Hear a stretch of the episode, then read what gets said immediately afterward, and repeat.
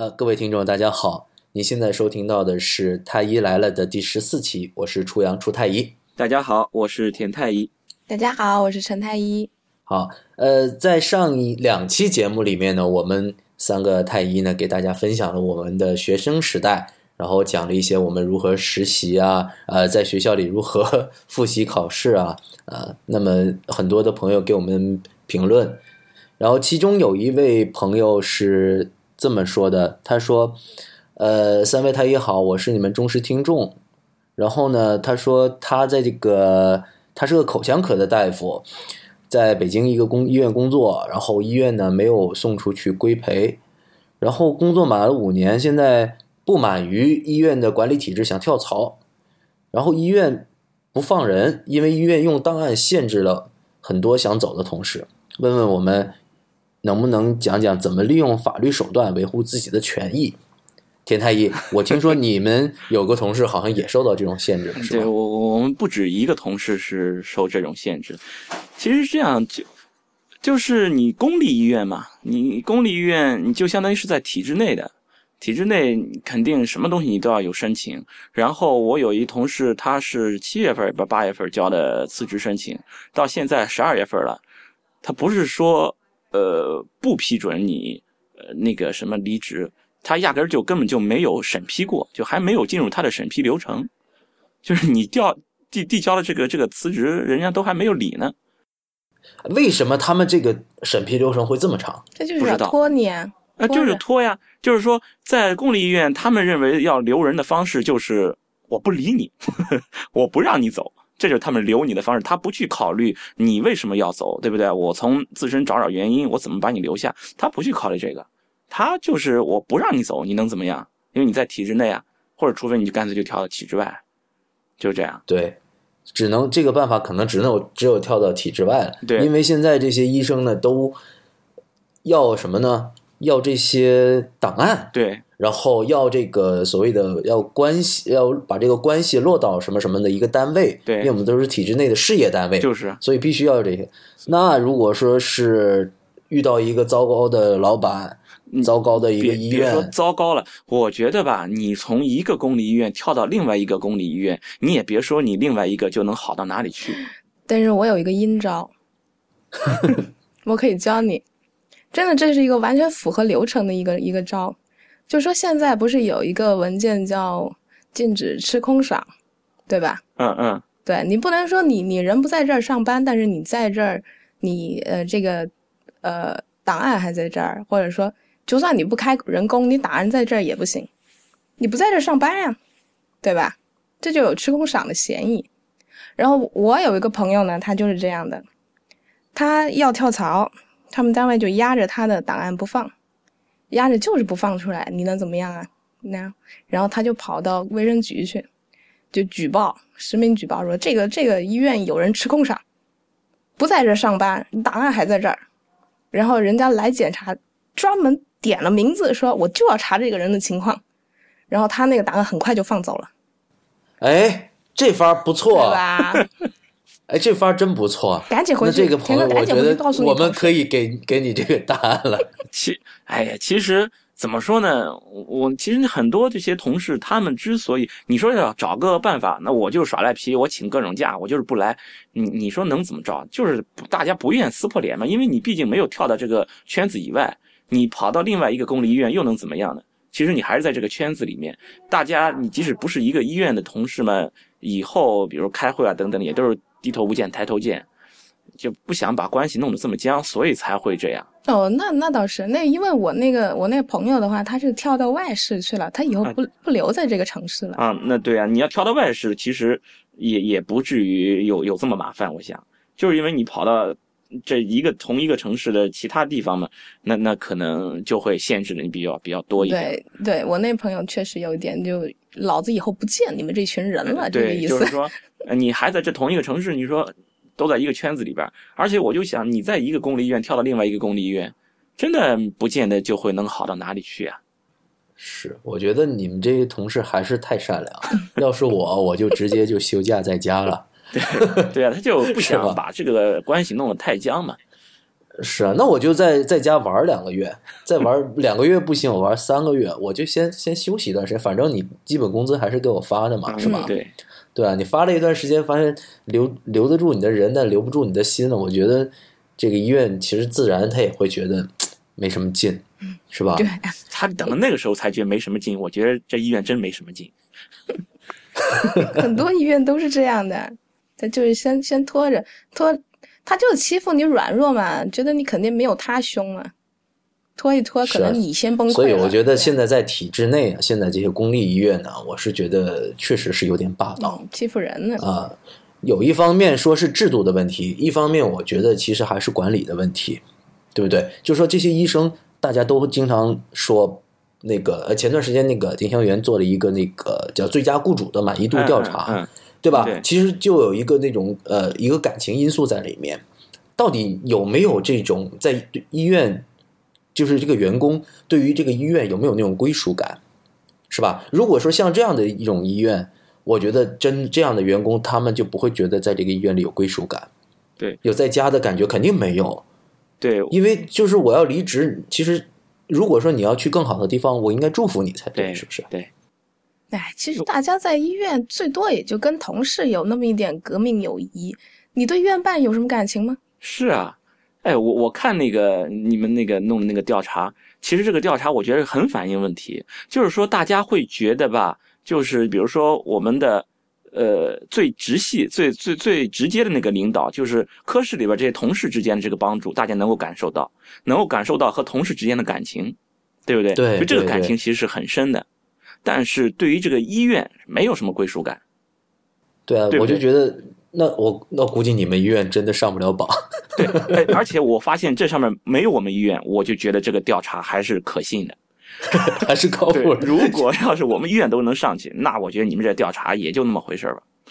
对，嗯，那你看，其实你看医院让人家产生归属感哈，一方面说呃薪酬大家基本上是不能说特别不满意就行了，是吧？不能说特别抱怨。另外一方面呢，晋升，然后学习、嗯对，个人成长这方面，如果是对都感觉到我在这个医院里面真的能学到东西，我的上级医生能够给我一定的指导，然后给我一定的动手机会。然后呢，我那个在这个如果我想出去进修，医院也能够支持我出去进修，感觉呃我我能学到东西。另外呢，就是说还有一个就是啊晋升方面，晋升方面的话，如果说是呃我符合了这个条件，不会因为各种莫名其妙的原因卡我不让我晋升，或者说，然后另外一个就是员工的那个公平度，对是吧？嗯有有的时候大家觉得在一些医院里面，我确实有存在这样的医院，就是不是凭本事晋升的。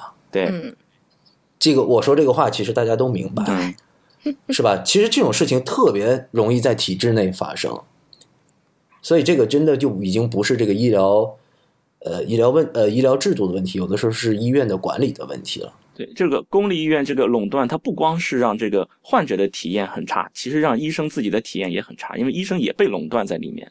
嗯，对，你你医生就这个问题就落在最后，就是医生现在对自己工作的不满意，一方面是制度的原因，对一方面是医患关系不好，还有一方面真的就是医院的管理令到医生根本就没有这种归属感。对，好，这个问题先说到这儿。然后呢，还有一个朋友针对我们之前提到田太医提到的那个 两次六级都考嗯一百分的这个同学，他说现在这同学怎么样？我也好想知道。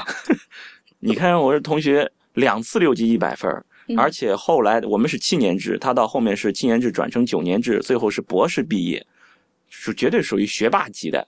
嗯，最终他现在就是一个普普通通的一个内分泌科的一个医生。所以说，你看你学霸又怎样？你两两次六级一百分又怎样？你也就是个医生嘛。哎，你看这个是不是可以跟刚才那个问题结合在一起？就是说，你看这么优秀的人，他并没有说能够，因为他这个呃，我这个公立医院这个体制内这个晋升制度啊，其实还是有点迂腐的，对，对啊，对吧？你必须要到这个年头，不是好像你熬的年头好像可以缩短可以一点吗，短一点，可以短一点，但是也是要要走那些东西嗯一样的。嗯哎，两位太医，最近呢，网络上有传出了一条消息，就是西安某医院，呃，一群医护人员在手术室里面呢，就是比起了剪刀手，然后玩起了自拍。那么这样的一一组照片呢，就流传到了网上，引起了网友的一番争议哈，然后掀起了就轩然大波。其实各种方面的正面的、负面的评价很多。要不然田太医，你给大家介绍一下这件事的来龙去脉好吗？就是微博上放出来这么一组照片，说是西安的一家医院，然后照片上呢是是在手术室，然后呢很多医生啊、护护士啊都是穿着呃有洗手服，或者是直接就穿着手术服，有医生是在手术台上。而且是拿着器械，应该是手术没有完全结束的情况下，嗯，摆拍，就是说在台上的医生呢，也不是在做手术的状态，而是看着镜头的摆拍。也有也有也有几张是，就是手术已经做好了，但是患者还没有被送出手术室，呃，患者还在手术室的情况下，几个医生一起是在手术室里，也是像拍集体照一样的摆拍，而且患者也在出现在这个照片里面，当时就被转到了。微博上还有媒体，呃，评论说是本是严肃认真的手术，患者还躺在手术台上，医护人员们却摆起 pose 自拍，呃，所以说这件事儿当时就引起了轩然大波，很多人在在那个讨论，甚至是争论了，已经到了。对对对，然后这件事情后来是怎么处理的呢？这事情好像后来闹得很大。我看到的新闻的话呢，好像说他这个这家医院的什么院长就已经记过，然后留职查看，然后副分管副院长直接被免职了，嗯，然后麻醉科主任也也被免去了，主任也被啊，护长也被免了，主任、手术室护士长啊，对，都被免职，然后其他。参加了拍照的人员倒是不算罚的很重，目前看来不算罚很重，就是记过扣罚三个月奖金。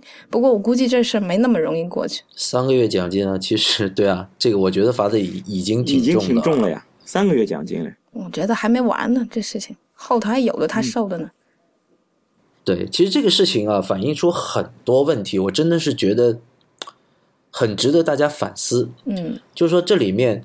透出来的问题，其实不仅仅是说这几个医生对不对的问题。这几个医生对不对？其实我们大家都有共识啊，确实不太对哈。对。但是反映出来的问题，有些人说这里面有阴谋，我我我倒不敢说这里面有阴谋，但是反映出来的很多社会问题，就是因为这个事情吵的。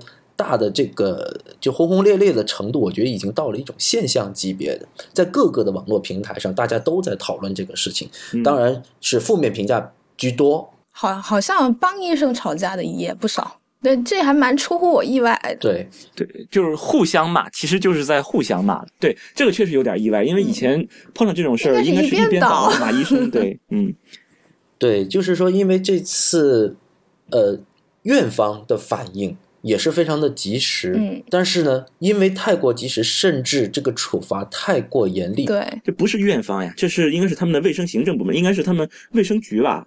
卫生局，卫生局，政府向来都是要很很紧张这种事儿。对，作为作为一个这种，确实是有这种怎么说？呃，不合，嗯，不合时宜的这种举动哈，我是觉得确实是该处罚。那我们都都。认为这样的做法确实是不对哈，这里面就涉及到呃，首先要讲一下这个医学伦理的问题哈。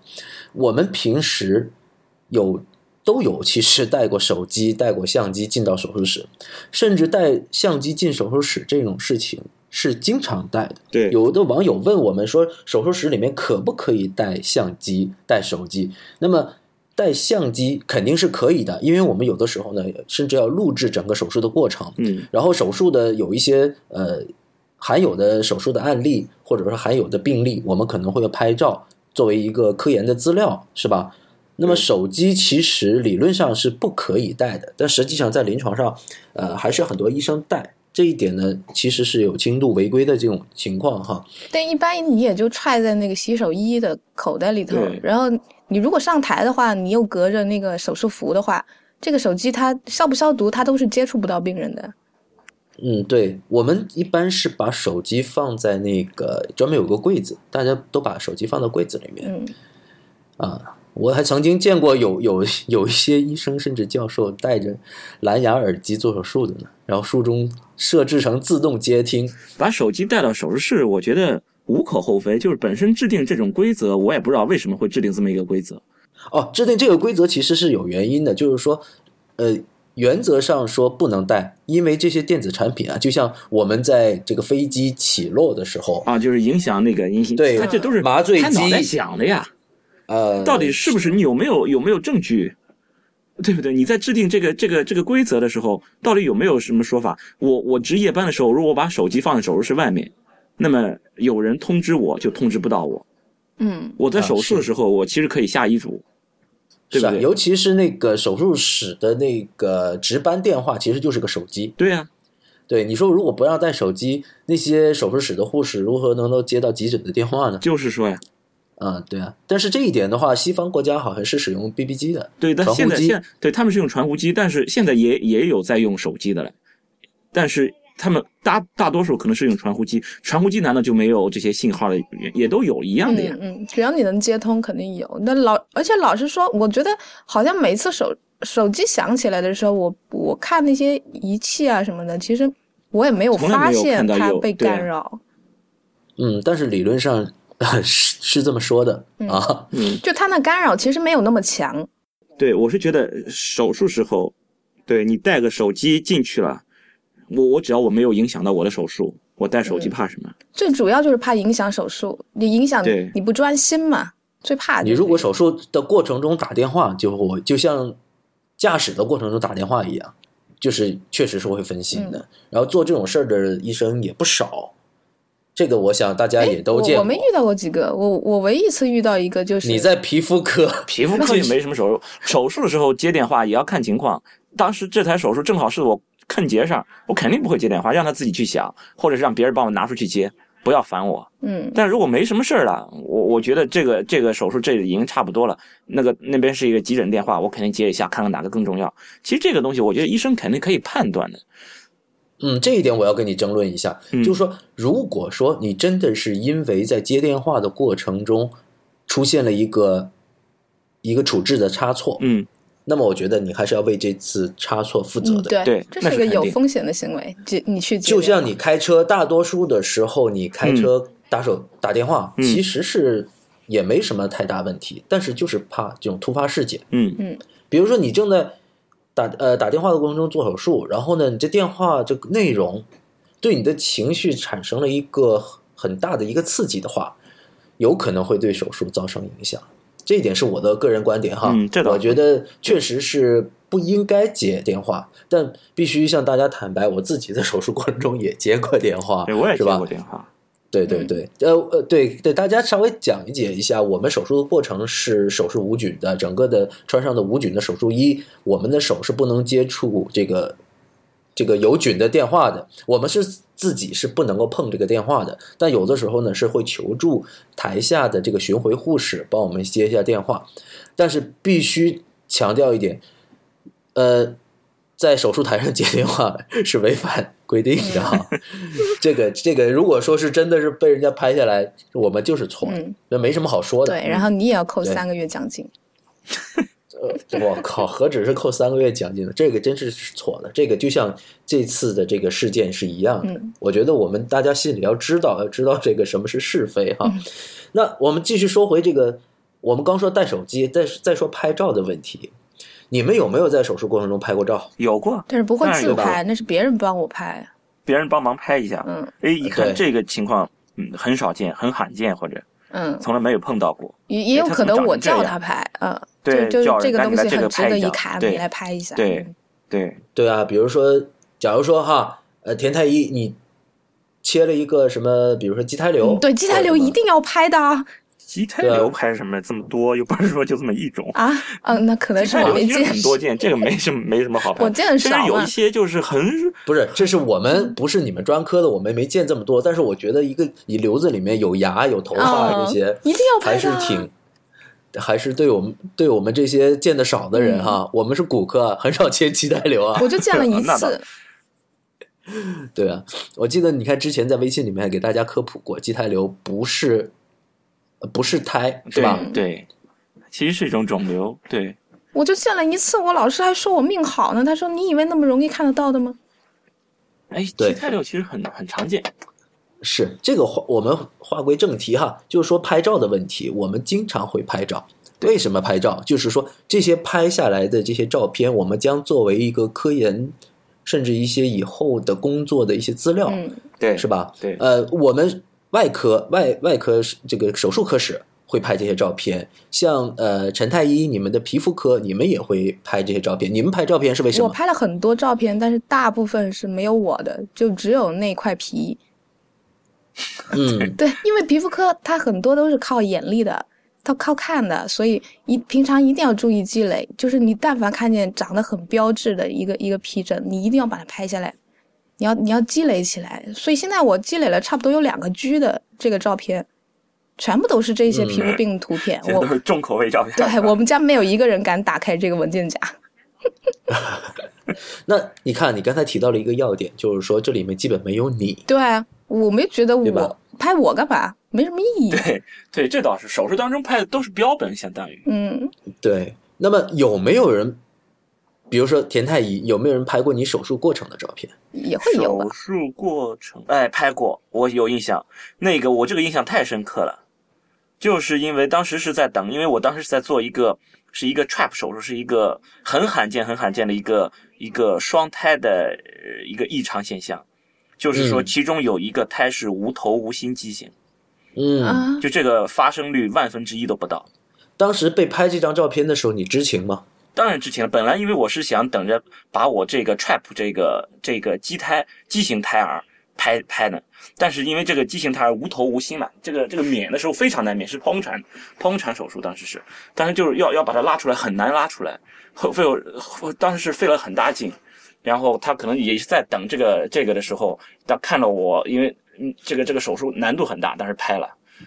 结果拍出来你就一脸狰狞。拍出来什么样我都忘了，因为主要还是想拍那个那个畸畸形胎，主要还是这个意思。嗯，所以所以说，就是这种手术过程的照片，其实也是有拍的。有拍这种刚才你提到的这种情况呢，是你知情的。那我还试过我不知情的情况下被人不知情才好呢，不知情不影响你。那不是的，以前我就呃试过，比如说我们做那个脊柱侧弯的手术哈，嗯那么哎，然后我们有一些护士进来一看到，哇，我们脊柱侧弯的手术创伤很大，然后伤口也很大，然后整个的过程挺怎么说呢？血腥，挺挺挺血腥、挺壮观的，反正，然后嗯这一个矫，尤其矫形的过程中，呃，也要用很大的力。那么好几个医生共同合作，然后一起去做做那个矫形的动作，然后有一些护士，他就可能不自觉的拿起了手机拍这个场面。我就有的时候在想，等到他们拍完了之后，我记得我我当时很清楚的记得，我提醒他们不要到时候乱传。我们主任当时也是这么说，嗯，对就说你拍就好了，你不能够上传到网络，因为现在的网络现在传播一张照片实在是太容易了。对，而且你话说出去之后，传了一圈，你就不知道变成什么样子了。对，就是说，首先我们知道手术当中拍照片，我们这个动机是好的，嗯，对吧？我们比如说第一个，我们是为了科研需要；第二个，我们如果说想记录一个，比如说呃很惨烈的一个抢救，是吧？之前也我们也在网上经常看到有一些医生抢救之后浑身大汗淋漓，瘫在地面上，然后或者说是在手术室就睡着了，就是说他其实我经常喜欢用这样的表达方式，就是说他传递什么信息，嗯，嗯，对吧？他他其实想表达的东西，并不是说啊，我们几个对于这个手术是一个玩世不恭的态度。其实他是想传递其他的信息，比如说医生为这个手术付出了多少多少，医生有多么的劳累，是吧？嗯，嗯，可是确实就是呃，可能会有被一些人歪曲这个事实，对吧？这里面就存在一个呃，你你的本意可能被扭曲的这种可能性。误读或者是故意的误读。嗯，对，不过我们这个新闻呃，这个医学伦理的这个话题还没有讲完哈，就是我们其实平时是对患者的隐私是非常尊重的，我们对于这种患者的照片和他的病历资料，我们是保护的非常严格的，而且有相关的规定。呃，前段时间我看到呃，微博上面有转一篇有一张照片，其实当时对我来说也挺震撼。其实我有点点气愤的，就是某位医生将他手下所管的一个病人的病历资料拍照上传，他可能是好意，但我觉得这张照片没有经过处理，我觉得这侵犯了病人的隐私。他没有处理吗？他那些名字啊、什么个人信息这些，他不帮打个码什么的吗？没有，没有。哎呀，这太缺心眼儿了。我觉得，我觉得这个可能是疏忽大意，这但是我觉得就就反映了，就像这次拍照事件一样，这种事情要养成习惯的，就是你发出去，没有任何人能猜到这个人是谁，这样才行的。对对对，比如说田太医，你拍了那么多照片，有没有露脸的？那不可能呀！你要露脸，不就让人家知道这个病人是谁了？那是不行的呀。对，那么就是说你基本上拍的都是标本，对，嗯，对。那么如果说你在使用这些照片的时候，你会不会对这个照片进行一番处理？我以前我在那个在知乎上我也贴过一个，就是是一个小孩子的一个照片。当时我是只把当时拍的时候是整个小孩子都拍进去了，但是贴的时候是只只贴了我我想要呈现的那一部分。就是说，对对对这这张照片你不能让人家看出来这个照片是谁的，就你想要表达什么，你把它表达出来就够了。我唯一一次是在网上发的是一个完整的人脸，没有打码的。那次呢，是为了跟大家讲，就是说麻风病造成的这个兔眼这样一个典型损伤的话是什么样子。然后，但是呢，是因为那个人实际上他已经过世了，所以那个人我就没有打码。但但这样子也不太好，尽可能还是要做一下处理。因为我我处理我怎么处理？我处理你就看不到他的兔眼。那你就只显示他的眼睛啊，嗯，他其他的五官你不要哎，显示啊。所以说你看，所以你这个事儿，等会儿我们就揪出来曝光你。不要这样。这个人生前 对我很好，我对他也很好的，咱俩很有感情的。对，所以就是说，其实这件事情反映出来的是一部分临床上的医生对于患者隐私的保护啊，没有很强的意识。其实真正发生了之后，他们一定是后悔的，嗯，对吧？他们是知道，我想他们应该是知道这件事儿的，但是确实他就没经大脑，对不对？嗯现在当事人应该已经吃不下饭、睡不着觉了。他当时拍这张照片，我想他也没想放到微博上、嗯微信呀，微信其实就微信朋友圈都是自己认识的人呀。嗯，他没想到对，这就是我刚才说的那些。如果我不在我不知情的情这个情况下被人家拍了，然后放到朋友圈的话，其实我是我真是跳进黄河也洗不清的嗯嗯，啊。不过我们在这个过程中，一般都是会反映的是医生如何去呃专注的做手术的这个过程。对但偏偏他这里面还犯了一个特别低级的错误，就是他们嬉笑怒骂，在这里对举起比起了剪刀手。嗯对，这个我觉得就这种这种照片没意思，我觉得嗯没意思。对，而主要是这病人还手术还没做完，对就是这个错误犯的太低级。嗯，对，以至于被人家这么诟病，我是觉得，哎，没话说，你真的是没话说。对这个我们都要替这几位医生啊惋，我们惜就是我说，真的也给公众也道个歉，就是作为作为医生不该这样，嗯这样就是违反了我们的医学伦理，对病人，尤其是病人那个整个的身体，不能说整个身体，部分的身体还露在这个在这个报照片里还能看得到，是吧？我觉得就是有些人不经大脑。我我给你们分享一个事儿哈，嗯。我不是说我们做脊柱侧弯嘛，然后那些我们很多青少年的那种特发性脊柱侧弯，青少年是什么意思？就是说大概十二到十七岁左右这样的中学生，未成年，对未成年的，然后女孩子是多发的，然后我们这个脊柱侧弯，你穿着衣服啊，其实看那个拍那个外观的照片是看不太清楚的，嗯所以就需要这些孩子们呢脱了衣服拍这个照片。每次拍这个照片，我们到时候要比较术前术后或者脚型呃那个佩戴支具之后和那个和佩戴支具之前的那个比较嘛，嗯嗯是吧？我们要看的外观上的改变，然后这个我们以后可能也会作为一个科研的资料写论文啊什么会放进去。那每次拍这个照片的时候呢，我都会跟这个患者这个家长会声明，第一个征求他们的同意，第二个呢，我会向他们承诺说，我们如果使用这个照片的时候，一定会将这个头像进行处理之后才会使用。然后呢，基本上大多数的家长和这个这个小孩本人都就是虽然很腼腆啊，但是还是配合了我们这个拍照。嗯你想想，我们这个拍照，呃，上面是要到颈椎的，下面呢，基本上要看到那个骨沟，嗯，知道吧？连就是说那个那那全到到底骨都，要拍，对吧？对，这样才能看到一个全脊柱的一个侧弯的改变。所以其实你征求他同意了，我觉得对这，个但是我跟你讲这个事儿呢，是是这样子的哈，呃，我不知道当时我们科这个护士在不在听我们这一期节目哈，嗯就是说，呃，我们是把这些照片放在电脑里面，放到我们就是科室的电脑里面一个文件夹里面是未处理的。那么每次我们需要使用的时候呢，像这个就会将这个文件夹里的这个照片提取出来，然后做一番处理之后才使用的。偏偏有一次，呃，一个我们科的一个护士要参加一个什么讲课比赛，然后因为这个照片是管理是我的一个助手，也是一个护士去管理这些这一这一批照片的。然后那个护士做讲课比赛就没有经过我的同意，直接拿了这个照片去参加讲课比赛，而且没有做任何的图片的处理。这个事情我非常生气。当时我，你知道我心里是什么感觉？我觉得我对不起那些患者和家长。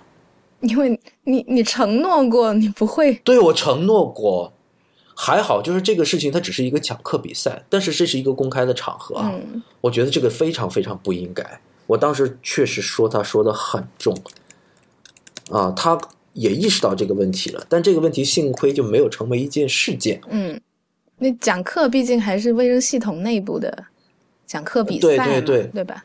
嗯对，但是可想而知，其实我们这种意识啊是一直都有的，但是并你可想而知，就是临床上并不是每一个医护人员都有这个意识，或者意识不是这么强。我真的觉得，呃，如果是这样子去做的话，我们可能 真的却很对不起这个患者和患者家属。这个是要养成习惯的，我觉得。对，有一点点辜负他们的信任的感觉哈。我今天还在还在微博上面发了一张照片，就是今天我不是烧了一个特别大的一个，用激光做了做掉了一个特别大的脂溢性皮炎嘛。你每一哦次其实都是这样的，照片之前就要问别人说我想给你这个拍个照片，你说可以不可以？你说可以我就拍，你说不可以我就不拍。其实我觉得很多人都答应了，然后我说我也有可能拿这个照片跟其他的同行讨论一下这个这个东西，人家说没事没事，嗯你拿去办，因为拍完之后我也给他看了，就是就是那个东西没有脸，没有人会知道他是谁，所以他觉得没事没事，嗯你拿去吧。不过还是不建议你发到微博上。这真的太标志了，好爽、啊！微博和微信朋友圈是多么的凶险啊！然后我记得我们之前讲过那个某一期，我不记得哪一期了，我们讲过电影《罗生门》哈，嗯对吧？其实《罗生门》就是这样的一个故事，就是他这个事实的真相，通过三个人的口中，用不同的表达方式传达出来，会发现呈现了一个完全不同的舆论导向。嗯，对不对？所以我其实觉得这件事情，这个事件哈，可以称之为现象级的一个这样的一个事件哈，对，也反映出来的我们的新闻媒体的一个新闻道德的问题。田太医，你觉得这个事情到底有没有偏移？偏移啊，对，就是说他们在报道这个事情上，是不是真正做到了公正和客观？怎么说呢？他一开始的这个报道，嗯就是说，怎么说他们。他们这种报道，我可能还是要进行这种动机揣测。虽然我是很反动、很很反反对这种动机揣测的，就是他为什么要把这个东西放到这里来，然后再加上这种评论。那么就是这对对对这家媒体，第一家确实讲的挺过的，我觉得。对，就这样，他的目的是为了什么？最开始其实确实是他这样，他放在那个微呃微信的这个朋友圈，其实的呃影响传播范围并没有那么大，肯定没有那么大，可能就是一个小范围的。然后他把它放在了那个呃，就是更加公开化的微博上，然后再加上这么几句话，那我想他还是有目的性的。虽然我我觉得这样可能还是我这种做这种动机揣测，可能也是我有点过，但是我还是觉得，你你比如说，你可以说你这样做是不好的，嗯，对不对啊？但是医生他这么做，不知道是出于什么原因，其他你比如说，我现在就像我们这样做节目，就告诉大家，我们医生其实经常会做这种事情，但就是说我们这样做是应该加强我们的这种这种呃怎么说？自觉。呃呃，对这种认识，在这种认识上有一这种观念上，应该应该要要要注意。但是医生其实，在大多数时候，我们是有好的目的的。对对对，他并不是说拿着这么一张照片是为了来来炫耀什么。是是是，嗯，其实这件事情最开始他们是因为这间手术室即将呃作废，然后他们将搬到新的楼里面的新的手术室，那么这将是这间手术室的最后一台手术。他们拍这个照，当然我这些都是呃来自于丁香园这篇报道哈，嗯，呃，这个报道是采访了很多人，最后得出的这样的一个一个相对于接近真实的一个真相哈。那么，他们是出于这样的一个动机来拍这个照，是一个纪念的。但是呢，第一个是被那个微博的网友叫做“为什么”，为为为什么那个什么东西啊？对对，这位网友先发到了网上，然后被某媒体拿了这个照片做了一番评论。这个评论其实倾向性还蛮明显的。对，嗯嗯，呃，当唯美不再唯美。啊，当唯美不在唯美。一开始他他就是比较倾向于一个批判的态度的，然后再转到这个呃都市报的时候，就也也是话下的很重，然后再那么转下去的话呢，就哎居然就不是一边倒了，居然有人站出来给医生说话了，我非常意外，我觉得。而 且而且，我觉得他这家媒体就为什么我觉得他我我要进行动机揣测，就是因为你如果要是真的觉得这件事儿。就是说，医生这样做是不对的。你建议他有，就是有向一个好的方向，一个一个建议的话，起码你自己做的时候，你你你该打码的你打码。对啊，嗯，对不对？你自己其实也没有怎么做，你就是想把这个东西，其实也就是看热闹怕事小嘛，就是。没有，我觉得第一家媒体他其实也，他他抓的那个点就根本就不是隐私的这个点，他抓的这个点就是觉得你们这帮人不认真做手术。对。嗯，所以他他完全没有注意到隐私这个点，对他也没有这个意思。所以，所以说其实他是被利用了，我觉得是，因为因为就是说，如果是做媒体的话，他会有这种新闻的敏感度哈，嗯，他会他会有很灵敏的嗅觉，嗅觉到这里感觉到这些这张照片里面是有什么话题性，就说最开始是那位所谓的当唯美不再唯美的那位网友哈，他。发出这张照片的时候，他可能仅仅是想说，呃，这个这些人做手术不太认真。可是到了媒体的口中的时候，他们抓住了另外一个敏感的新闻点，就是说这个病人隐私没有得到好好的保护。那其实这个事情就上升到了一个高度，是吧？这个就整个把这个事事件升级了，我觉得。然后，然后又开始扯人权啊，什么什么的。呃，对，就是说这个确实，我们刚才已经讨论过这个这个医学伦理的问题，这个确实是错的哈。但是呃，我也承认一点，就很难做到绝对的客观。比如说，我们三个今天来谈这个事情，嗯，我必须声明，我说的都代表我的个人观点，对，那肯定是对吧？对我这就是很主观的东西，你们不要老想说在在我们这儿听到特别客观的东西，因为人很难客观。同样的一件事情，你我和你一起围观，是吧？比如两个人打架，我们一起围观，然后我们来转述这个事情的时候，一定会我们的潜意识会作祟，因为我们的潜意识里面我会有一个价值判断。虽然我们尽可能的不做这样的价值判断，可是在我们的转对，可是我们的潜意识会影响你的表述，所以你在表述表述这个过程中，你可能会就会在这个叙重述这个事件的这个过程中。这以前弗洛伊德就讲过，我可能就已经给了你一个暗示。对你重新叙述这个故事的时候，是会到受到你的潜意识的影响的，所以说是很难做到客观的。但是我觉得，呃，本来那个叫“当唯美不再唯美”的这位网友，其实他也没有想掀起这么大一番波浪哈。可是，我觉得这个新闻媒体他还是想。掀起一番波浪，对他们就是要抓新闻点嘛。对啊，刚才田田金顺讲到，就是说要做动机揣测哈。我们我至少我代表我个人，我觉得他是这个动机并不是那么单纯的，尤其是本身这位网友说到，在当今医患矛盾这么激烈的这种时代哈，然后还做这样的一个一个炒作的话，我觉得其实是相当不应该的。其实这件事情可大可小啊。其实对于我们刚才讲到，就是说这种事儿，其实每个医生都犯过。然后也，我们平时说医疗事故哈，首先你要医疗差错，然后呢，你要有一个严重的后果，是吧？对病人的身体造成了伤害。那么这件事情呢，其实算算不上这个医疗差错，对不对？他也没有。对不合不合时宜的一个行为，对吧？那么如果说进行这么一大番的炒作，我觉得其实是真的不应该的。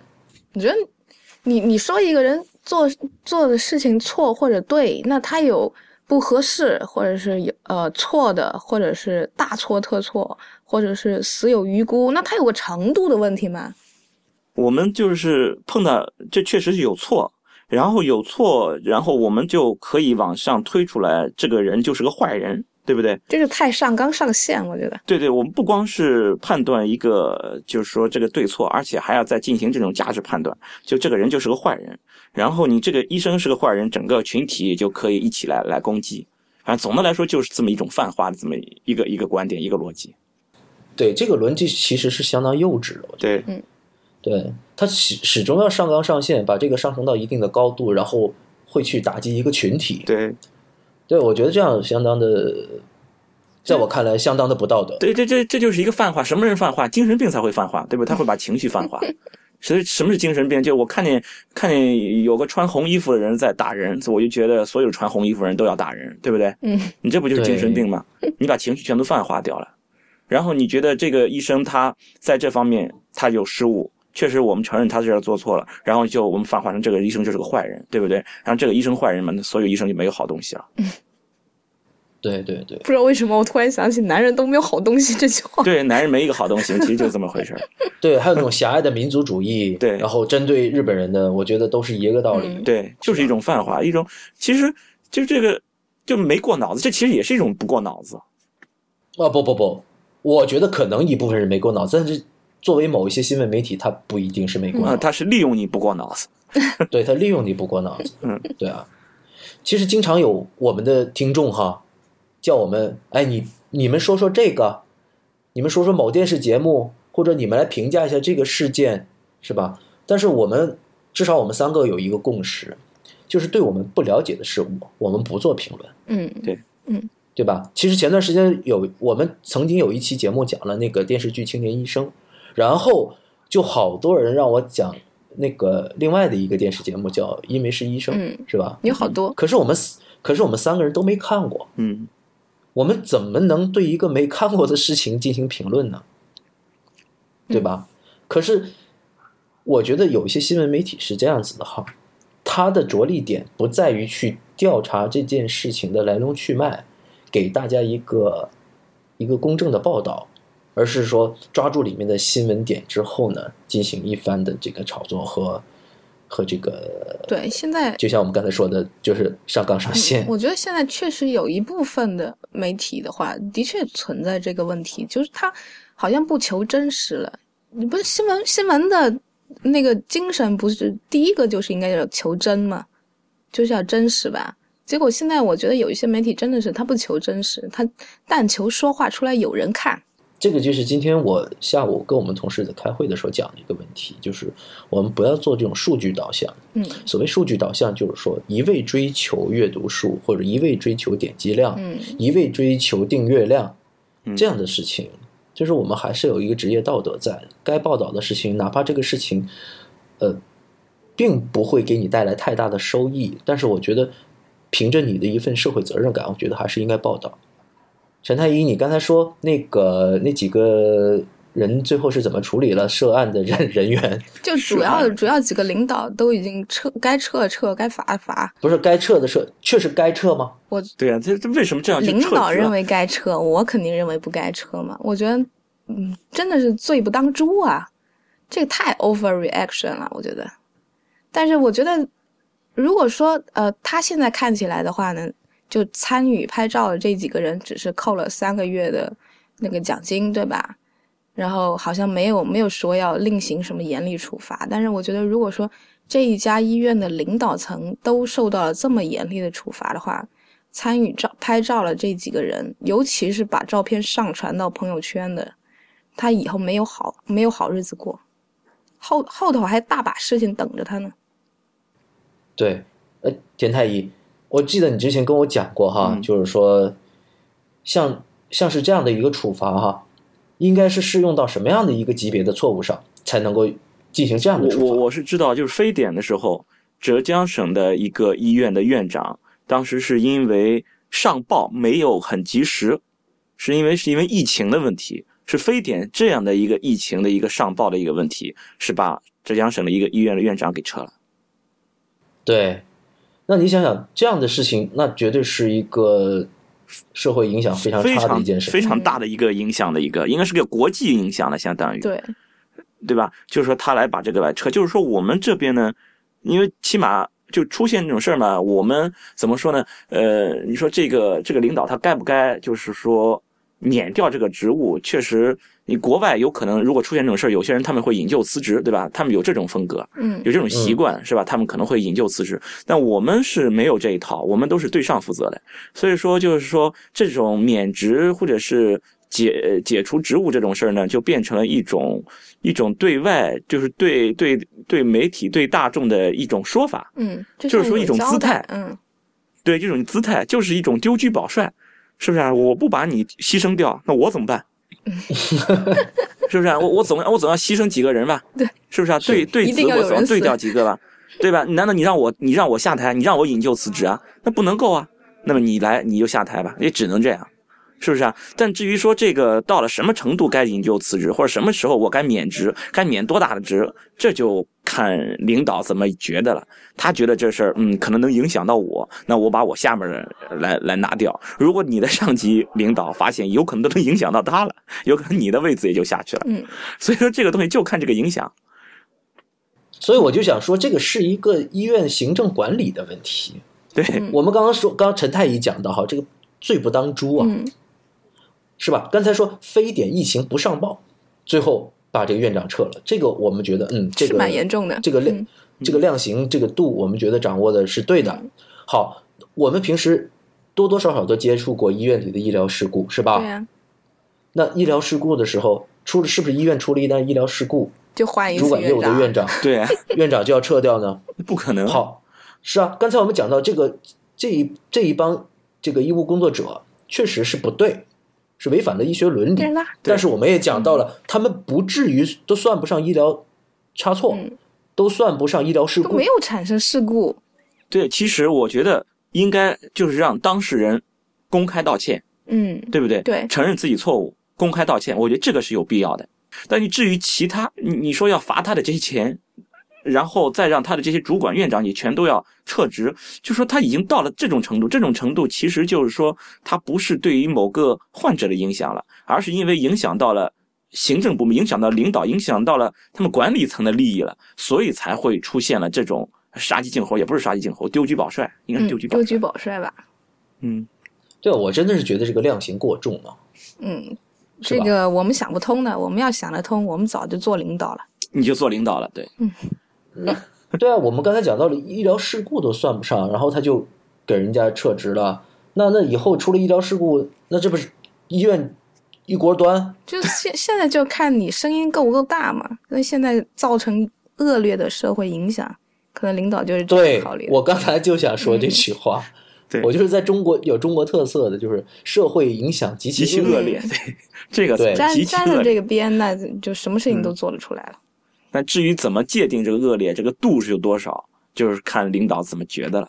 嗯对，你看上呃前几期我们请那个 Raymond Wong 那个大律师来给我们讲一下法律问题的时候，我们我们了解了一些法律常识哈。我们其实都不是学法律专业的，嗯，然后我们对法律呢多多少少有那么一点了解吧。就是说我经常在思考，我们现在的社会是不是真正做到了法治社会哈？啊，这个这个话题其实有点敏感啊，就带仅代表我个人观点哈，就是说这个你如果说是法治社会，你你要是你如果说有这样的一个先例，我们以前是这样的事件是怎么处理的，然后有这样的相关的法律法规，我们按照这样的相关法律法规去处理这个事件。那我觉得这个事件它这么处理是按照什么样的，是凭照什么样的法律法规？不知道。这个好像完全没有一个具体的一个条例可言本来我们也不是，也也就大陆法系，我们不是那种判例判例式的嘛，我们有条文的嘛。但至于什么条文，我想人家总是能够拿得出来吧。你毕竟这个，那肯定条文里边是规定不允许出现这种事儿嘛。我觉得所有的中 我国的这个法律条文里，这个这刚才我说的社会影响极其恶劣这一条，就是令到这些法律条文的弹性特别对大，对是吧？对你看，我觉得拍照这个事儿都可以把人家撤撤职，然后什么？你看受影响的包括业务院长、嗯，嗯麻醉科主主任、手术室护士长，护士长，然后所有参加拍照的人、主刀医生全都受牵连。我觉得这主刀医生的这个学术生涯基本上就结束了。嗯，我觉得他以后他在医疗这个圈子再不能出新的成绩了，没有人会栽培他的。唉，他差不多走到这儿，他就到头了，他再也上不去了，就是他犯了错误，但是就是为了这个错误所付出的代价，我觉得是过多了，非常。惨。我觉得对往下想，那可能我们下个礼拜我们就把这个新闻给忘了，但是他可能一生都在为他付出代价。对对，对，哎，对，陈太医，你刚才呃给我们分享了那条新闻哈，就是说这个医生最后呃说七个小时啊一直在哭，对对对呃，就是说这个新闻的话，就提到说这个医生他本身已经做了七个小时的手术吧，然后啊他那时候大家都觉得，哎，做成一件事情挺高兴，然后后来又觉得说，呃，老手术室了，要告别了。那因为老手术室，我觉得应应该有感情，那想拍照留念倒也可以理解，但是。当然，当然说这个手术没有完全结束呢，病人还没料理完呢，你就开始顾着拍照是不太好。但是我觉得有有了这些背景之后，你会发现其实他他不是总那么随便的人，他的确是情有可原。然后他看到了这些网上的评论之后呢，他也自己也很难受。他说他一一直哭了三天了，好像说。是啊，我是觉得这样的，我们你看之前我们都在知乎上比较活跃哈，嗯我们都亲眼见到了很多这个大 V 啊，或者说是知乎的这个关注者比较多的人哈，有话语权的人，因为看这个在对这个评论圈的反应实在是接受不了，然后就是远离了知乎，嗯，对对，是吧？其实，在这种事这种事件哈，可以发生在任何一个社区里面，对，对吧？呃，有有人有人也离开过微博，是吧？我我认识的好朋友现在微博再也不更新了，受不了了。就说这种舆论对于人的压力实在是太可怕了。嗯人言可畏嘛，这就是。对，唾沫星子能淹死人呐、嗯，是吧？我我我觉得，尤其是在网络时代，这种我们称之为网络暴力。嗯，对，之前呃，呃我给大家分享一个事儿，就是这呃好多年前了，有一位韩国的明星，可能也是二线、三线的小明星，然后呃可能出了一些负面的新闻，然后在韩国也是呃掀起了轩然大波，然后所全社会都一致声讨这个小明星。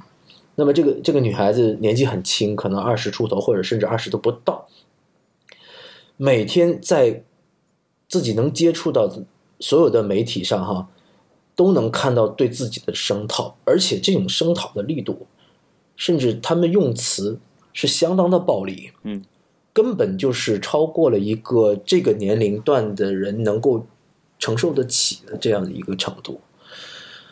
然后很悲惨的是，这个女孩子最后没有能够承受得起这个压力，最后跳楼自杀了。我觉得这个事情对我震动非常大。我是觉得这种网络暴力什么时候能够休止啊？呃，我想我们都遇到过喷子，是不是？嗯对，田太医，你是怎么去处理这些呃下手下口很重的这些人？他不是抱着一个理性态度来跟你讨论这人，你是怎么来去去对待他们的？删，我只要有权限把他的话删掉，我就把他删掉，不要跟我谈什么什么叫什么言论自由，言论自由不是跟我私人讲的，是跟公权力讲的。对你在公权力面前可以谈言论自由，在我的面前，我不想听你讲话，这也是我的自由。嗯，我想把你拉黑就把你拉黑，我想把你删就把你删掉。而且这些东西我就看都不看，你去骂好了，真的你去骂好了。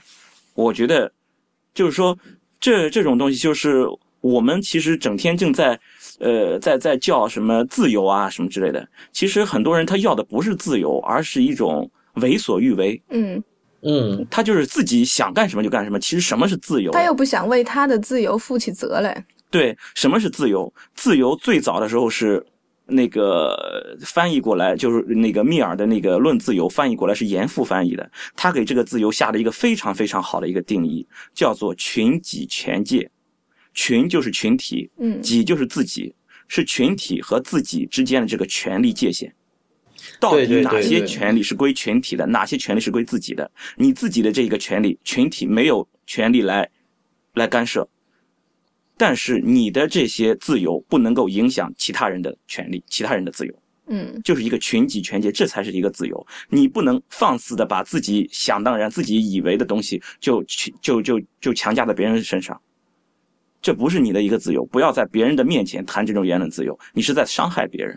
嗯是啊，因为我们平时在生活中，如果是在线下，我们在评论别人的时候啊，多多少少顾及对方的颜面，对顾及对方的感受。对可是到网络上，网络上有一个非常，呃，这个道理大家都知道，网络很容易匿名，无法追溯到你的真实身份，是吧？这就变让这种言语的暴力啊，这种犯罪行为，我认为它是犯罪行为哈，嗯，这种行为，这种成本几乎为零。我可以肆意妄为的去说一个人，说多难听都可以，而且完全不需要负责。对然后，所以我觉得有一些带有所谓反社会人格的这样的人哈，嗯很喜欢就是在各个平台对自己不喜欢的事情就大放厥词。肆肆意的这种大放厥词。对我是觉得，呃，对他们完全就是上来发泄。嗯我经常经常觉得嘴巴这么毒，生活一定很苦的。不知道日常受了多少气，为什么上来就是喷？你，你这个政治不正确啊！你这政治不正确，我靠，这这不行，这不是这样的，不能说这跟这跟出身没关系，你根本就不知道坐在就是显示器的另一端是什么样的一个人，是吧？说不定人家是开保时捷卡宴的，为什么这么任性呢？一一到晚上说话就变成这么任性。你他他他开心啊，你知道吧？他这样子，他比如说今天晚上我上上网去骂人了，骂了一晚上，哎，真的，我我记得我还在上学的时候去过网吧，哎，那个时候还挺流行那种语音聊天室的，你们有印象吗？啊、对对对，嗯，哇，真的有人整晚在那个网吧里面就是跟人对骂，哎，特别是那打游戏的，真的会有。我那时候我也是，我也是，去打游戏嘛。小天后，对对对，然后，然后那个那个游戏的话，就是那时候打的那个游戏，它本身就是有语音系统的嘛。就你组团了，然后你你开了语音的话，你一整晚听到的全都是那些人在骂骂骂骂。所以我这么长时间玩玩游戏，我从来就没有吭过声，因为我根本就不要戴耳机。哇，你们一晚上都在骂，你太厉害了，吵死了，我觉得。真的中文系毕业的吧？怎么一晚上都能骂？太厉害了！不是有些人骂的还比较有水平，那有些人真的是反复的那三个字儿不停的在说。喝不喝哦水啊？那还挺厉害的。就是就等于是我跟你什么仇什么怨的一个一个那那那脏话吧一。直能说，一直能说，将来可以当这种金话筒。对啊，你看还不如像我那样的是吧？我去年买了个登山包是吧？这样多好！真的，这些我我确实很害怕这种网络暴力，因为我一直在想，就是有些社区是不是能够关闭这个评论？嗯，啊，最新的这个微信那个叫公众号，它开了一个新的功能，就是说可以可以开放这个评论，但是呢，评论呢是由这个这个公众号的拥有者哈可以控制精选。啊，我觉得这个确实有点意思。为什么呢？就是说你在做一个社区的时候，你一定要考虑到这些下面的这种评论、这种网络暴力对于这个原创内容的这个生产者他的这个打击。其实也不是光这个，其实你比如说我心比较大，对吧？你你你你骂好了，我就当不是骂的我，或者我直接就不看，是不是啊？我我就直接把你这个删掉。其实这个倒也就算了，但是就是说这种网络暴力，它可能会影响决策。你比如说，就是这些人他就被撤职了，嗯甚至他可能会影响司法公正。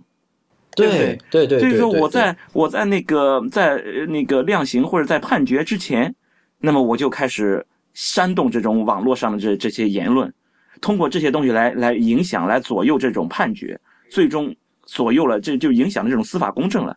这个是更可怕的，这就真的上升到一个暴力的一个一个程度了。对这个影响，想一想，真是觉得心有余悸。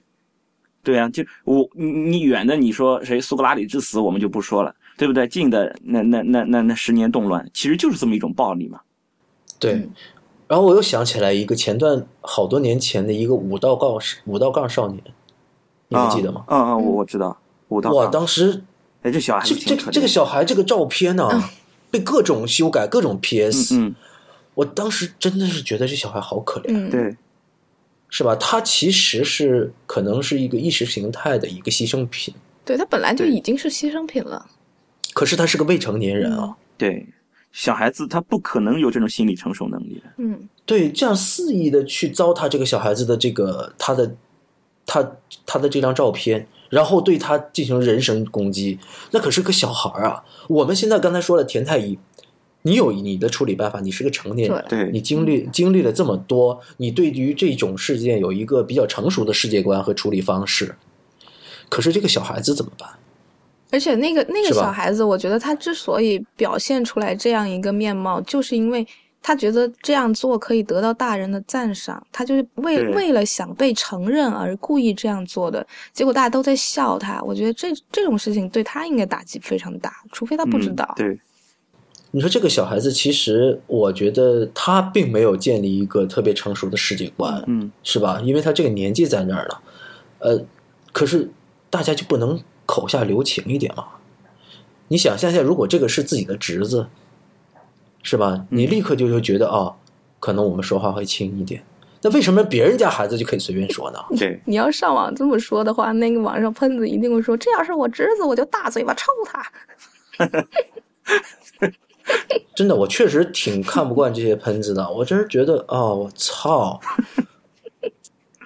去年买了一个登山包，超耐磨就。有时候我觉得，真的有一些网络热议问题的话呢，我觉得有时候你你不说，你什么话都不说，反而反而还好一点，对当事人。这就像我们刚才说的嗯，你不知道的事儿就别瞎逼逼。对他为什么会热议起来，就是因为一群喷子，他们就就就喜欢看这些事儿，看这些事儿，啪扔一嘴，是不是啊？嗯，他扔这一嘴一点儿，对他来说又不掉块肉，他自己发泄一下，但是对于当事人来说，其实他就就遭到了一种恶意攻击，他其实就就就被暴力袭击了，等于是。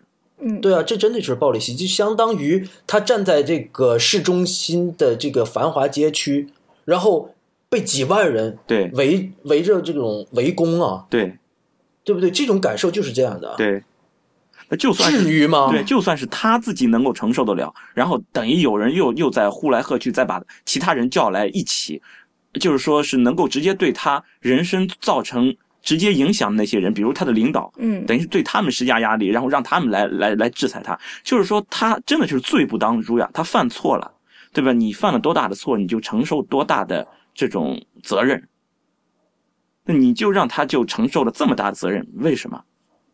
我真是感觉他，哎，而且吧，今天，呃，就是说有另外一个微博的一个，也好像也是个大 V 吧，他发了个照片说说也是类似这样的，呃，手术室照片，做完手术，然后几个医生高兴拍一张，然后底下呢有有一个小姑娘呢就回了一条说，呃，她觉得这件事情不对就是不对啊，然后这个当事医生必须要出来道歉，然后他还有一个。前面其实我觉得他说的都对，对，我觉得是，我也觉得应该出来道歉。嗯。然后，然嗯后他后面有一句话就很天真，因为他还是个学生，他还没有出临床。然后他说，他觉得这些医生道完歉就完了，他是大概是这样觉得的。他他觉得如果一个医生他呃有有资历、有技术，是不会怎么样被影响到的，他的他的前途啊什么的，可能是不会被影响到。他其实就是损失了一点声誉，出来道歉就完了。才不是我面对着这种几万人上上上，真的这个次真的几十万人的这种围攻，我觉得多无论多大年纪、多成熟的人都承受不起。对，呃，我们看到那张照片，那张主刀医生的照片，那位医生年纪挺大的了，对是位女医生，是吧？嗯对，你说，呃，我觉得至少四十岁以上，可能有五十岁，大概上、我也不知道，可能是哭的也挺惨啊。嗯那我我你想想，你说我们大概都是三十岁左右是吧？我们都说都斗斗胆说自己有一颗强大的心脏，可是面对这样的围攻的时候，我们是不是能够承受得起？我觉得我分分钟就跳河了。你们别吵了，我跳。对，对这种这种暴力是可以杀人的。文革时候死的那些人，很多人是这样，嗯，他们真的是受不了这种暴力。力啊。对呀、不一定非得是肉体上的，真的不一定是肉体上的，而且越是这种知识分子，他越承受不了这种精神上的。对啊，对啊，要皮要脸嘛。对，好吧，那我们这一个事件就先讲到这儿。我们本期节目呢，给大家三位太医跟大家一起讨论了一下最近西安某医院发生的这几位医生在手术室里面呃自拍的这一次事件哈。我们首先认为呢，这件事件呢确实是违反了医学伦理的呃问题，那确实是不对的，我们也要谴责这样的行为。然后也呼吁所有的青年医生和所有的在临床工作的医生，以后要加强对患者这个隐私的一个保护的意识哈。但是我们同样也觉得这件事情反映出了一部分的媒体在新闻道德上面的问题。然后这件事的处罚呢，我们觉得在这个医院的行政管理方面也量刑过重，这是我们的观点哈。嗯，那不代表说绝对公正哈，那我们只能说表达我们自己的主观的意见。另外一点呢，就是觉得因为这一次的成为现象级别的这么一个事件，对于这几个当事的医生和护士哈，我们觉得实在是太过了。嗯，真的属于网络暴力了。那么，虽然很多人呃已经站出来为这些医生说话，那么我们在这一次节目里面也算是帮他们说说话。我想求各位听众，听了我们节目的各位听众，放他们一马，嘴下留情。嗯，嘴下留情。哪怕是不议论也好。嗯对，嘴下留情真的是承受不起了。嗯，好，我们本次本期节目呢到此结束。再次跟大家重申一下，我们是你现在听到的是第十四期的太医来了。我们太医来了的官方网站呢是三 w 点太医来了 .com，我们的 Twitter 就是太医来了，然后我们的新浪微博呢就是太医来了四个汉字，呃，公众微信号呢就是太医来了的全拼。那么我们本期节目到此结束，谢谢大家收听，拜拜。拜拜拜。拜。